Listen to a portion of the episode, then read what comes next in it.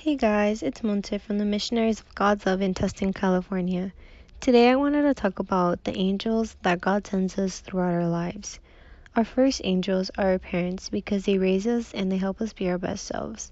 Friends and siblings are also angels because even if they might not know it, God put these people in our lives to help us be our best selves. We too are guardian angels for someone. God has also sent us to help and care for someone. Take a moment today to th- to think about who your angels are, and if you can't, thank them for helping and caring for you. I hope you guys have a wonderful day. Bye.